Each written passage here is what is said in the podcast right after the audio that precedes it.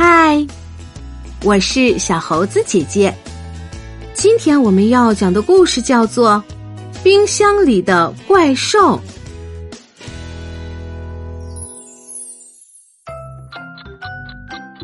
这天晚上，里奥实在太渴了。他在午夜的时候醒了过来，想去喝点水。在黑暗中，他迷迷糊糊的摸索进厨房，打开了冰箱门，然后他惊讶的愣住了。快把门关上！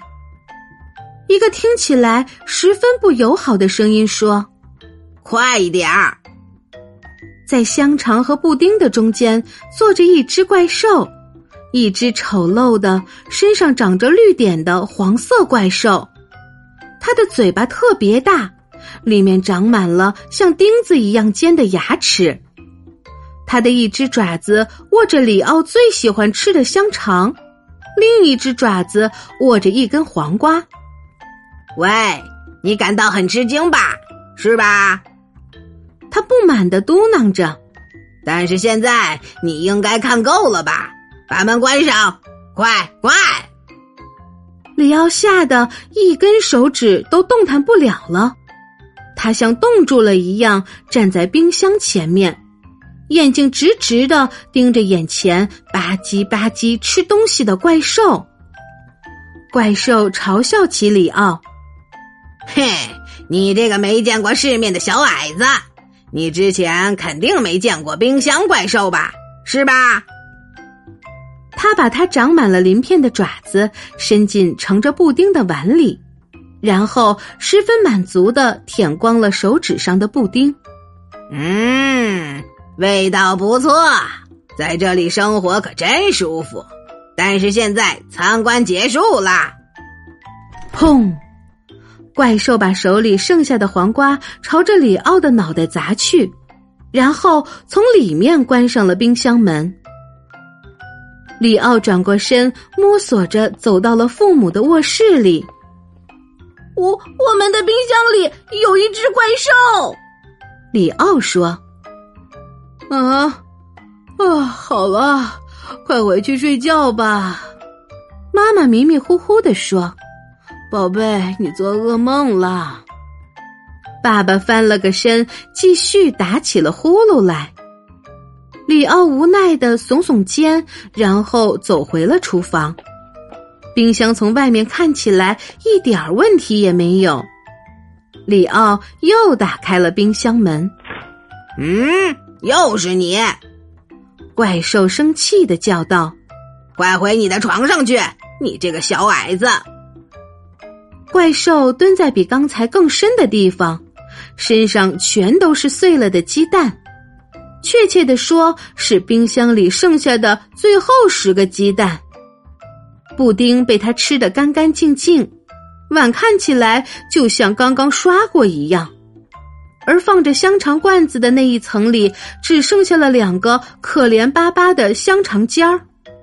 这儿难道没有一点儿奶酪吗？怪兽抱怨道。他圆滚滚的肚子还在咕噜噜的叫着，他用他沾满了蛋黄的手在上面挠来挠去。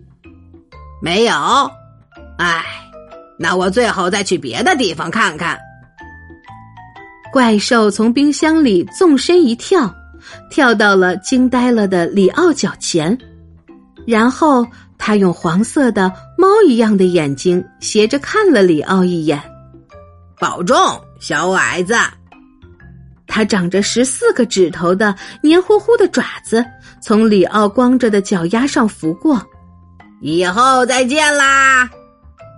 然后他跳了几步，穿过厨房，跳上了窗台，接着打开窗户，跳进了黑夜中。里奥跑到窗户旁，向外望去，什么也没有，只有一轮圆圆的月亮挂在黑漆漆的天空中。他回到厨房，关上了被吃个精光的空荡荡的冰箱。然后回到了他的小床上，这时他才想起来，他还一点水都没喝呢。不过无所谓了，他可不想再去开一次冰箱。